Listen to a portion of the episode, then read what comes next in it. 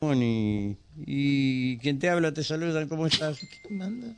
Néstor, Alejandro, mi saludo para ustedes. ¿Cómo te va Rubén tanto tiempo? ¿Cómo estás, Buenas tardes, ¿Cómo le va? usted me desapareces vos, ¿eh? No, Héctor siempre está. No, no, no, no, pero que no Lo anda... que pasa es que Ajá.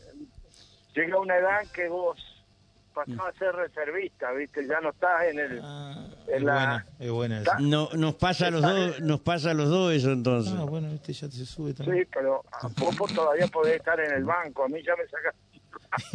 Le sacaron el ¿Te banquito. sacaron el banco o te dejaron No, adentro lo del banco? sacaron del banco. no, de la, primer- de la primera pasás al banco suplente.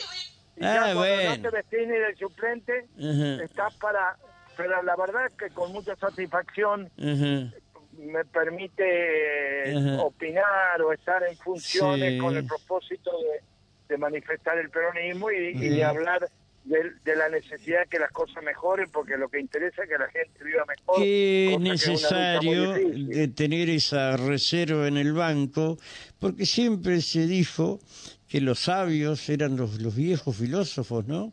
En este caso, los viejos políticos, no los políticos viejos, eh, son los que Bueno. más tienen experiencia y aporte pueden hacer, que tu caso y en menor medida puede ser el mío, nada más, ¿viste? Ya Sí, viejitos. como lo del viento, ¿viste? El Ya. viento es viejo, pero todavía sopla, aunque Sí. nosotros soplemos poco, todavía Y movemos bueno, algunos soples se le caen los dientes, ¿viste? También. Bueno, me alegro, me alegro de, me alegro de escucharte y que Nah, estamos muy bien, gracias a Dios. Sí. Bueno, contame cómo es esto de, de- de- del Pato Uribarri. Eh, bueno, vos decís que tiene eh, la posibilidad No, de... no, pero vos sabés que hoy, Ajá, hoy leí unos comentarios ajá, un poco tendenciosos que me, me hacen aparecer como, ujú, como defensor. Y yo la verdad es que vos sabés que en su momento en el 99 el Pato participó en la campaña, en la- en- cuando fui candidato a gobernador, fueron Ujú. los que condujo la campaña. Pero después militamos en Sí. distintas alternativas Sí, y eh, o sea que he estado alejado de él. Sí, pero a mí me hicieron una consulta desde el punto de vista jurídico y político. Y yo creo, primero, que las cláusulas transitorias que se dictan en una en una en una convención o en lo que sea, cuando tienen efecto retroactivo, eh, entran en un terreno de duda que lesionan derechos de Ninguna personas. ley, aunque sea la constitución, debe ser retroactiva. Exactamente. Porque, si no, ejemplo, bueno, hagamos una ley in eternum, vamos todos para atrás y listo. yo no me acuerdo cuándo fue el primer mandato de Uribarri, 2000, 2007. 2007, 2007. 2007. 2007. Ujú. Fue- La reforma fue en el 2008. Sí, 2009. sí. Y él jura por esta constitución el que- 2011. Ujú. Los que votaron en el en el 2007 en Ajá. la candidatura de Uribarri Ajá.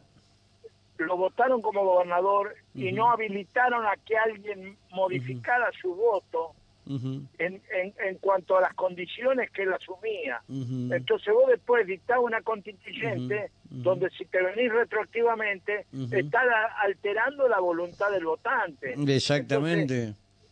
O- Yo no no no no es que lo defienda a Uribarri, que hace bastante tiempo que... Eh, pero a ver, Héctor, no- yo te entiendo, vos- vos- te entiendo y te interpreto perfectamente. Nosotros vivimos esa reforma, pero ninguna vez estu- estuvimos escuchando grabaciones, que yo, ni Celeste Pérez, ni Sigrid Cunate o Acunate, Ni Raúl Barrandegui. ni Barrandegui dijeron absolutamente nada. Y eran convencionales. Claro, absolutamente. Pero además no teníamos derecho, los constituyentes no tienen derecho a afectar la naturaleza del voto Ajá. que emitieron los que... de- O sea, cuando vos estás dictando una cláusula transitoria, estás avanzando sobre derechos que no son tuyos, que son los derechos que le confirieron con el voto cuando lo resultaron electos. Entonces, ahí nace ujú. una, una- un periodo de duda. Y en materia de duda, la Corte tiene en forma pacífica, hay un fallo clave que es el fallo, el fallo gallego promovido por Irma Roy, hay un, un fallo clave que la Corte resuelve, la Suprema Corte de Justicia en forma pacífica, consagra el derecho de que en caso de duda a favor de la participación. cuando hay alguna duda en materia penal es a favor del reo. Cuando hay una duda en materia laboral a, favor del Claro, trabajador. está bien. En este Y momento, Héctor, duda- cualquier presentación, eh, eh, eh, bueno, que, a ver, hoy eh, en abstracto, porque Urribarri no ha demostrado eh, sus ganas o su deseo de ser candidato. Eso se va a cristalizar cuando se presenten las listas. Si no, se, se deviene en abstracto. Cuando lo habiliten me- también. me- me No, dieron- me no. A ver, Héctor, ¿alguna habilitado, duda? Dale, no habilitado. pre- pre- no, puede pregun- preguntale. no puede presentarse. ¿Qué- Pues no está habilitado.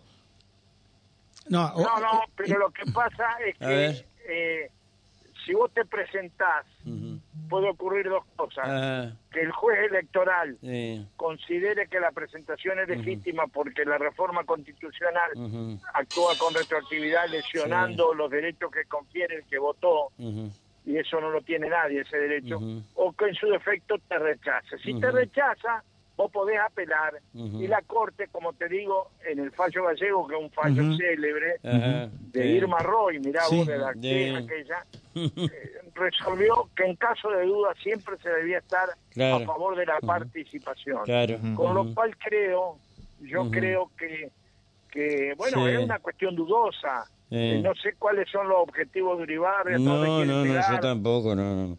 Acá Bueno, lo único pero- que me dice el Cucho Taleb, ¿sí? Que el pato juró eh, eh, ay, eh, por esta constitución. Maya la última vez que leyó derecho venían en hoja de papiro. Fue papiro. Dice Taleb. Taleb me dice acá, sí, sí. Vos sabés que las ideas de Taleb siempre son flamígeras, incendiarias.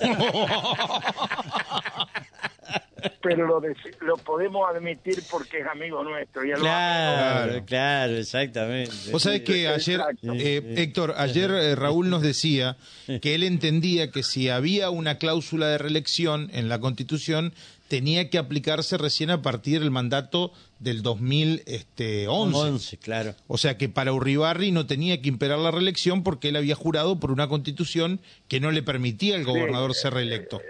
Pero te voy a decir una cosa. Más que de Uribarri. Sí, bueno, en este caso estamos hablando de Uribarri porque es el gobernador de turno, ¿no? No, no, no, pero los que lo votaron originariamente a Uribarri tenían derecho también a reclamar que se había alterado el sentido de su voto cuando en una reforma constitucional posterior se le había dado una característica diferente a, a lo que cuando vos votaste votaste sin condiciones. Claro. que fue bien una constituyente que te le pone condiciones. Claro. Pero bueno, yo creo que, mira, Rubén y Sí. Alejandro, y acá Néstor. lo que interesa es que gobernemos bien y que le solucionemos Pero los problemas por supuesto, que no tengamos Claro. quilombo con la energía, que esto, esto no se lleve en la guita de la provincia. Y, y te- Sí, lo, y lo más que en pide esta todo situación, mirá, Claro, la eh. situación que hemos vivido en este periodo de los Fernández, Sí, mirá las características, Ajá. 45 mil millones de deuda externa. ajá, La pandemia, donde es el único país del mundo que subsidió durante un año los sueldos de las pymes que permitieron reiniciar. La guerra rusa-Ucrania. Y ahora, como si esto fuera poco, casi 30 mil millones de dólares menos como consecuencia de la seca que... O sea Bien. que eh, estamos viviendo un, un problema tan grave que la gente tiene preocupaciones de otra naturaleza. Yo digo, desde lo jurídico, opino de esta manera y respeto las opiniones de otros Sí, juristas. Este, eh, ahora, el hecho de que haya ocurrido, de que Uribarri haya jurado por la Constitución, los derechos son irrenunciables, o sea que vos siempre tenés la posibilidad de alguna naturaleza de derechos ejercerlo. Así que, pero bueno, este, me consultaron ayer, yo la verdad que ni había hablado con Uribarri, me hubiera gustado hablar para ver el escrito que presentó y otras cosas, pero creo que no necesita mucho fundamento para decir que la reforma en la cláusula transitoria afecta retroactivamente derechos de los votantes, más que de él los que lo votaron. Claro, ¿entendés? está bien. Claro. Sí, sí, se entiende, se entiende perfectamente. Néstor, sí. ¿algo más? No, no, me, me, me había quedado como, eh, lo- eh, ¿cuál era? Porque dijo, había consideraciones jurídicas y consideraciones políticas, pero las políticas las acaba de desarrollar, así que para mí me quedó bien. clarísimo. Sí, la, Eh. Sí, yo creo que eh, más aún, si Uribarri al terminar hubiera planteado el caso, como el caso Menem, que planteó la red, re- Ujú. Ujú. hubiera sido mucho más actual que hoy, pero de Eh, por manera... máxime que en ese momento tenía todo el poder del mundo, ¿no?